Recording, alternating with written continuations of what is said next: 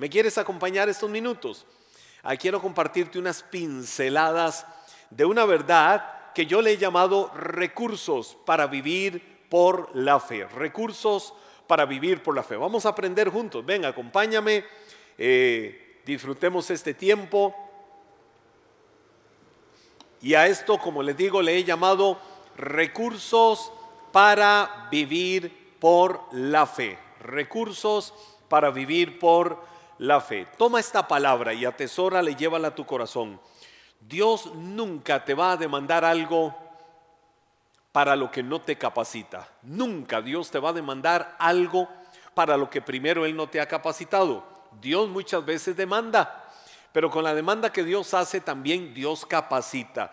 Dios nos llama, pero cuando Dios nos llama nos hace aptos para el llamado que Él nos está haciendo. Es decir, Él nos prepara, Él nos faculta, Él nos capacita porque tiene un llamado especial, un propósito maravilloso y extraordinario para cada uno de nosotros. Dios nos pide, pero también nos habilita. Es decir, hagamos, pero nos abre el camino, nos prepara la brecha para que nosotros hagamos, ejecutemos. Entonces, ese es Dios. Dios es amor, Dios es poderoso, es un Dios de misericordia. Y quiero compartirte en esto de los recursos para vivir por fe, dos recursos que Dios nos ha dado. ¿Cómo yo puedo vivir por fe? ¿Cómo puedo tener una vida de fe? Eh, hay dos recursos que te comparto. Número uno, el primer recurso es el nuevo corazón. Eh, ¿Cómo es esto del nuevo corazón? La Biblia habla de que nosotros en nuestra humanidad hemos tenido un corazón de piedra, un corazón duro. ¿Y qué ha hecho ese corazón de piedra? Las muchas situaciones que has vivido en la vida, el dolor que has tenido que enfrentar, las circunstancias que muchas veces no has entendido, eh, por qué me sucedió esto en la vida, por qué tuve que vivir, por qué tuve que experimentar, por qué tuve que sentir, por qué tuve que pasar por todo este proceso. Eh, las decepciones, el sentirte defraudado, defraudada, el daño que te hayan hecho otras personas, eh, los errores propios, las caídas, tantas cosas. Y quizás con el tiempo tu corazón se hizo un corazón duro, un corazón de piedra. Bueno, quiero decirte primero que Dios es el martillo que quebranta el corazón de piedra. Si Él funciona como martillo en nuestras vidas y va quebrando y quebrando y quebrando ese corazón de piedra y lo hace un corazón dócil, un corazón de carne, un corazón tierno, un corazón hermoso. Eso lo hace el amor de Dios. El Señor eh, cuando nosotros nacimos de nuevo, como le sucedió a algunas personas, y de eso estoy seguro hace un momento, cuando Dios nos dio el corazón nuevo o en el nuevo nacimiento nos dio ese corazón. Ese corazón es el órgano espiritual con el que estamos creyendo. Tenemos un órgano físico, el corazón físico natural, que ahí eh, bombea permanentemente y que tenemos que cuidarlo con diligencia porque somos administradores de Él, pero también tenemos el órgano espiritual, tenemos el corazón espiritual y ese corazón espiritual se cuida a través de una relación personal con Dios, de la relación personal con Cristo, así como por ejemplo nosotros con la boca que hacemos, hablamos, con los ojos que vemos, que, hacemos, vemos, la boca para hablar, los ojos para ver, con la mente, ¿qué hacemos? Pensamos. ¿Qué hacemos con el corazón? Creemos. Sí, con la boca hablas, con los ojos ves, con la mente piensas y con el corazón crees. Y eso lo dice la Biblia. Dios nos ha dado el corazón espiritual para que creamos. La palabra creer, creer en su raíz, en su etimología o como se usa en el griego antiguo, en el griego koiné, que se usaba en los tiempos de Jesús, la palabra creer eh, significa persuasión, persuadido, convencido, seguro. Eso significa creer. Creer, creer significa convencido plenamente de algo, persuadido totalmente de una verdad. ¿De cuál verdad? De que Cristo es el Señor, de que dio su vida en la cruz para darnos salvación y eternidad. Entonces, desde que nosotros nacimos de nuevo, tenemos este nuevo corazón, tenemos este órgano nuevo, tienes un nuevo corazón y hoy lo puedes decir con certeza, yo tengo un nuevo corazón. Si puedes decir con certeza esta poderosa verdad, es porque lo estás creyendo. Cuando alguien dice, yo tengo un nuevo corazón, cuando alguien dice, yo he nacido de nuevo, cuando alguien dice con certeza, Jesús es el Señor de mi vida, es porque lo está creyendo. Y creer es estar persuadido plenamente de lo que Dios es. La palabra de Dios declara, la Biblia declara cómo Dios nos da esa capacidad en el corazón a cada uno de nosotros para aprender a vivir por fe. Vamos a la Biblia, sí, me acompañas y vamos a ver verdades ahora sí en relación con esto. Romanos capítulo 10, versos 9 y 10. El libro de Romanos capítulo 10, versos 9 y 10, la Biblia dice, si declaras abiertamente que Jesús es el Señor y crees en tu corazón que Dios le levantó de los muertos, serás salvo. Eso lo dice el verso 9 y ahora el 10 dice, pues es por creer en tu corazón que eres declarado justo ante los ojos de Dios y es por confesarlo con tu boca que eres salvo. Eh, mira qué lindo como la Biblia lo enseña y lo dice. Si yo hago una declaración abiertamente, ¿cuál es esa declaración? La que hicimos hace un momento, de que Jesús es el, es el Señor y yo lo estoy creyendo en mi corazón ¿Qué creo en el corazón? De que Dios lo levantó de los muertos. La Biblia dice, seré salvo. Oiga, pastor, pero eso me parece, no sé, me parece muy sencillo, me parece que no hay que hacer nada. Y es que es eso, no tenemos que hacer absolutamente nada, nada, nada, nada. El ser humano, eh, por, por, por ese impulso natural que tenemos de que las cosas las logramos con esfuerzo, de que, por supuesto, en esta humanidad todo requiere un esfuerzo. Yo quiero eh, tener un, alcanzar una profesión en la vida, tengo que esforzarme en todo un proceso académico. Tengo que ir por ese proceso, negarme a muchas cosas, morir a muchas cosas, hasta haber consumado mis esfuerzos en qué? En un título académico. Yo quiero tener un logro deportivo. Y no es nada de nada más decir, "Ay, qué lindo. Yo quisiera alcanzar eso, yo quisiera tener ese logro." No, no es solo yo quiero, porque todos deseamos, es ¿Qué hago de esfuerzo para alcanzar aquello? Bueno, voy a morir a mí mismo, me voy a negar, voy a hacer ejercicio, voy a entrar en todo un programa de disciplinas que debo de seguir fielmente para llegar de la mejor manera y ahora sí, cuando sea el tiempo oportuno, pues trabajar para alcanzar esa meta deportiva. ¿Alguien se quiere casar? No se va a cruzar de brazos, Señor. Quiero que me mandes mi esposa y me la traigas aquí. Señor, quiero que me mandes mi esposo y me lo traigas aquí, dice la muchacha. No, eh, si no le guiñas el ojo a alguien, si no te le acercas a alguien, si no haces algo, si no te mueves, convencido de que ahí está una ayuda idónea, un complemento perfecto y que pueden empezar a conocerse y trabajar de la mejor manera en todo ese proceso de noviazgo para consumarlo en el matrimonio, pues entonces no lo vas a ver, no lo vas a lograr. No, no, no te va a llegar como por arte de Dios ahí donde estás. Habrán casos de casos, pero lo que te quiero decir es que en la vida, de manera natural, todo requiere esfuerzo. Pero en la salvación no.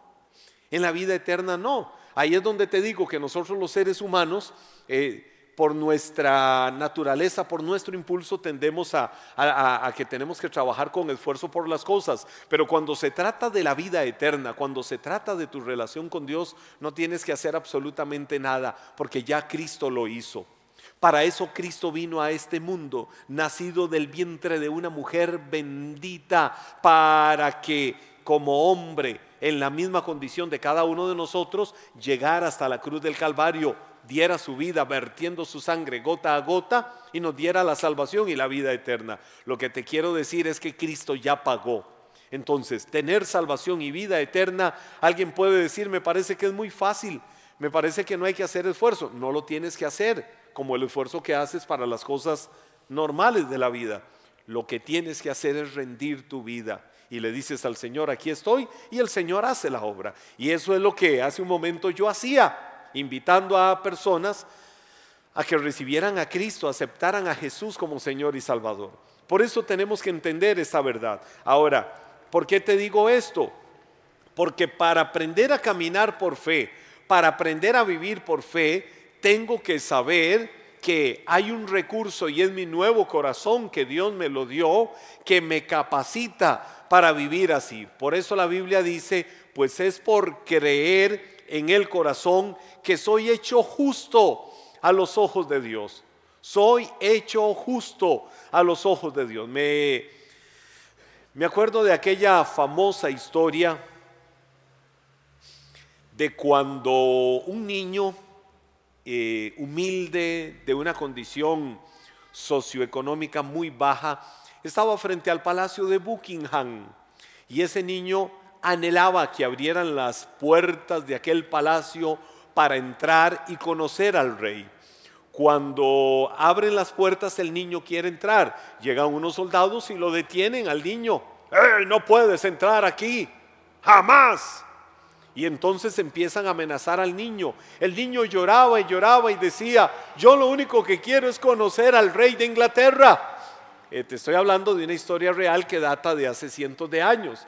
En eso se va acercando un joven corpulento, de gran presencia, con ropas de gala, ropas de rey, de príncipe. Se va acercando y viene en su hermoso caballo y cuando llega ve aquella escena donde los soldados tienen literalmente detenido al niño rodeado por lanzas. Era un niño.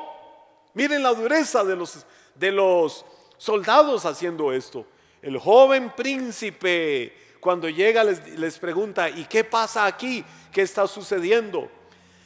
Se vuelven los soldados hacen una inclinación de reverencia, de respeto y le dicen, Su Majestad, este niño es un intruso que quiso meterse al palacio porque dice que quiere conocer al rey de Inglaterra. Y el niño lloraba y lloraba y le dice a aquel joven príncipe, sí, yo lo único que quiero conocer es al rey de Inglaterra. El joven príncipe le dice a los soldados, súbame al niño al caballo. Ellos se quedan petrificados, asombrados, diciendo, ¿cómo es esto? ¿Cómo es esto? Y él lo sube al caballo. Rodeado de su séquito de servidores, van avanzando y entra al palacio de Buckingham con, con todo el cortejo de sus servidores y llegan. Cuando están adentro, el joven baja del caballo, baja al niño, lo toma de la mano, ese niño andrajoso, humilde, pobre, que lo único que anhelaba era conocer al rey de Inglaterra y se lo lleva cruzando varias puertas donde cada persona que estaba en esas puertas veía al joven príncipe y le hacía un acto de reverencia hasta que el joven llega a la cámara principal donde estaba su papá, el rey de Inglaterra, sin pedir permiso. Nada más abre la puerta y entra. Y donde el rey de Inglaterra lo ve, Dice, wow, ¿qué pasa aquí? El joven le dice, papá, te traigo a este niño que lloraba afuera del palacio de Buckingham. El sueño de su vida es conocerte. El sueño de su vida es estar en la misma presencia del rey de Inglaterra. El niño, imagínense el quebranto y cómo ese niño lloraba y lloraba y lloraba de quebranto, de saber que se le había hecho realidad estar frente al rey de Inglaterra en su misma cámara secreta o, cámara privada más bien. Wow, eso era algo que iba a marcar al niño de por vida. ¿Sabes qué? Esta es una historia terrenal, natural. El niño se iba del palacio de Buckingham y probablemente seguiría siendo el mismo niño pobre que llegó al palacio pero eso es lo que nos sucede a nosotros cuando hemos llegado a Cristo. Estamos quebrantados por todo el dolor y todas las situaciones que hemos vivido a lo largo de la vida sin Cristo.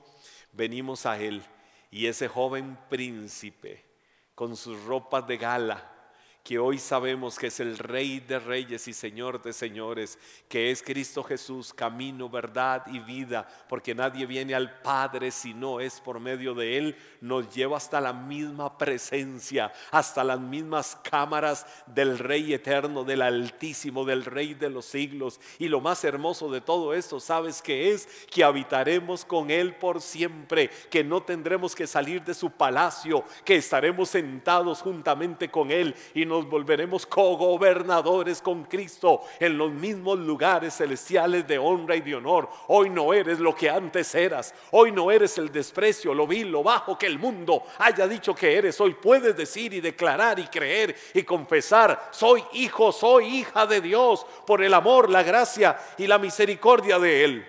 Lo tenemos que creer. ¿Y dónde sucede eso? Cuando declaramos abiertamente nuestra fe de que Jesús es el Señor, de que creemos en esa verdad y somos salvos por ese amor y esa misericordia de Dios.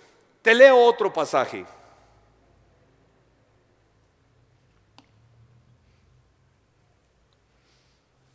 Evangelio de Marcos capítulo 11, versos 22 al 24. Dice la Biblia ahí. Entonces Jesús dijo a sus discípulos, tengan fe en Dios. Quiero que lo digas conmigo, tengan fe en Dios. Jesús le dijo a sus discípulos, tengan fe en Dios. Les digo la verdad eh, en este pasaje. Vamos a ver si me ayudan ahí para que la gente también lo pueda tener en pantalla el pasaje. Eh, y, podamos alimentarnos todos leyendo. Nuevamente lo, lo repito. Entonces Jesús dijo a los discípulos, tengan fe en Dios. Les digo la verdad. Ustedes pueden decir a esta montaña, levántate y échate al mar y sucederá. Pero deben creer de verdad que ocurrirá y no tener ninguna duda, ninguna duda en el corazón. Les digo, ustedes pueden orar por cualquier cosa y si creen que la han recibido, será suya. ¡Wow! Mira qué rica verdad la que la Biblia nos enseña. Jesús viene y está con sus discípulos, siempre en medio de, algunos contextos, de algunas realidades eh, que ellos vivían. Eh, este, por diferentes situaciones, Jesús los llama y les dice, muchachos, quiero decirles algo. Y miren la frase que Jesús les dice, tengan fe en Dios. Quiero decirte algo, cuando uno tiene fe, como Jesús estaba enseñándole a los discípulos, tener fe nos tiene que garantizar algo, nos tiene que asegurar algo. ¿Cuál es el objeto de mi fe? Por ejemplo, yo tengo este paño acá. Ah, yo tengo fe de que este paño me va a dar de comer. ¿Me va a dar de comer? No, no me va a dar de comer. Yo tengo fe de que este paño me va a llevar a un lugar seguro. ¿Me va a llevar a un lugar seguro? No, no me va a llevar a un lugar seguro. Yo tengo aquí mi teléfono inteligente. Yo tengo fe de que este teléfono me va a dar la vida eterna. ¿Me la va a dar? No, no me la va a dar. ¿Por qué? Porque es un objeto inerte, es material. Entonces, la pregunta que yo te hago es, ¿cuál es el objeto de tu fe? Si el objeto de tu fe es un ser muerto, si el objeto de tu fe no tiene pie ni cabeza, si el objeto de tu fe es inerte, si el, objeto, de tu fe eh, es solo eh, material, no vas a lograr nada. Pero ¿cuál o quién es el objeto de tu fe? Si el objeto de tu fe es Dios, wow, estamos hablando del creador del cielo y de la tierra. Si el objeto de tu fe es la misma persona de Cristo Jesús, wow, estamos hablando del Salvador del mundo. Si el objeto de tu fe diaria es la guianza del Espíritu Santo, wow, estamos hablando del paracleto, del arengador, estamos hablando del consolador, estamos hablando del que nos guía a toda verdad, estamos hablando del Dios trino manifestado en tres personas distintas pero que hacen o conforman al Dios verdadero, Padre, Hijo y Espíritu Santo. Entonces, lo que te quiero decir es que tenemos que asegurarnos quién es el objeto de nuestra fe. Por eso Jesús viene y le dice a los discípulos una expresión tan sencilla como tengan fe en Dios.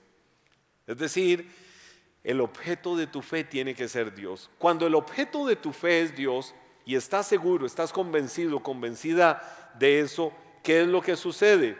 Jesús viene y les dice, si el objeto de su fe es Dios, cuando les dice tengan fe en Dios, les voy a decir la verdad. Ustedes pueden venir y decirle a esta montaña, levántate y échate al mar. Ahora, ahora, ahora. Hay que interpretar y hay que entender el lenguaje de Jesús. Cuando Jesús usaba este lenguaje de, pueden decirle a esta montaña, quítate de aquí, échate al mar, vengo y hago una pregunta. ¿Qué lógica tiene que yo venga y diga, tengo mucha fe, mi fe es fuerte, mi fe es sólida, mi fe en Dios es poderosa? y voy y me paro frente a una montaña y digo, voy a demostrar que tengo mucha fe. Montaña, a ti te digo, no me gusta donde estás, quítate de aquí y ve y cae al mar. Te lo ordeno en el nombre de Jesús.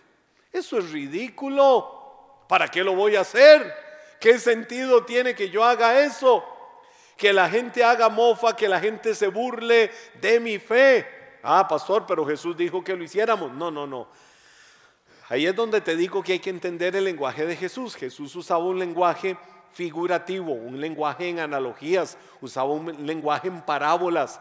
Eh, hay que entender eh, la forma del lenguaje de Jesús para hacerte creer, para que sepas que delante de Dios no hay nada imposible. No tiene lógica que a una montaña hermosa que Dios creó, yo venga de forma ridícula y le diga montaña, quítate de aquí y échate al mar. Pero sí puedo llegar y decirle a una montaña de enfermedad, puedo llegar y decirle a una montaña de problemas, puedo llegar y decirle a una montaña de tristeza, puedo llegar y decirle a una montaña de amargura, puedo llegar y decirle a una montaña depresiva, puedo llegar y decirle a una montaña de excusas, puedo llegar y decirle a una montaña de cosas malas, montaña, quítate de aquí y échate al mar, a la profundidad donde nunca más vas a poder salir.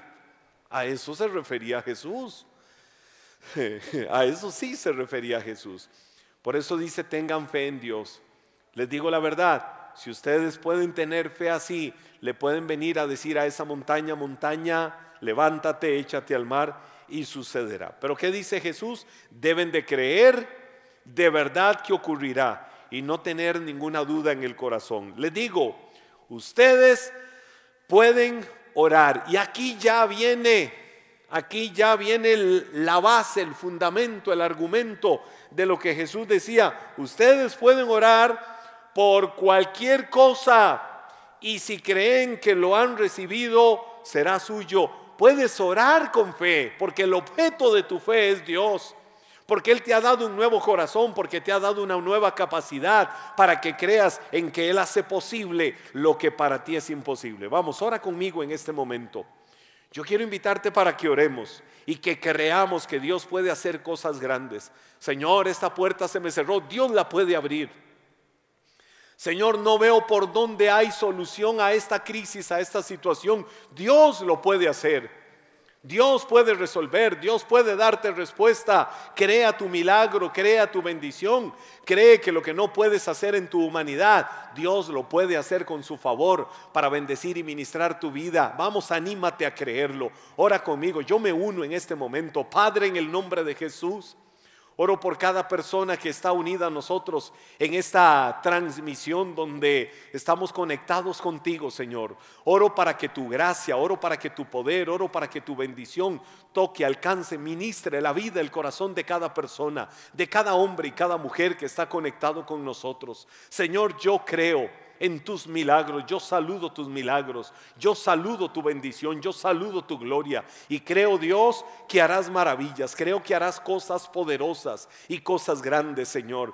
Tú conoces el corazón, la necesidad de cada persona que está unida a nosotros en este momento, en este tiempo, en el nombre de Jesús. Padre, derrama tu gloria, derrama tu bendición, opera milagros, opera, Señor, de una manera extraordinaria, trae respuesta a la necesidad del corazón de cada uno. Yo te pido esto, Padre, creyéndolo en el bendito nombre de Jesús, en el nombre que es sobre todo nombre. Lo pido creyendo, Señor, de que tú das respuesta cuando hemos creído, porque el objeto de nuestra fe es Dios. Tenemos fe en ti, en el autor y consumador de la fe.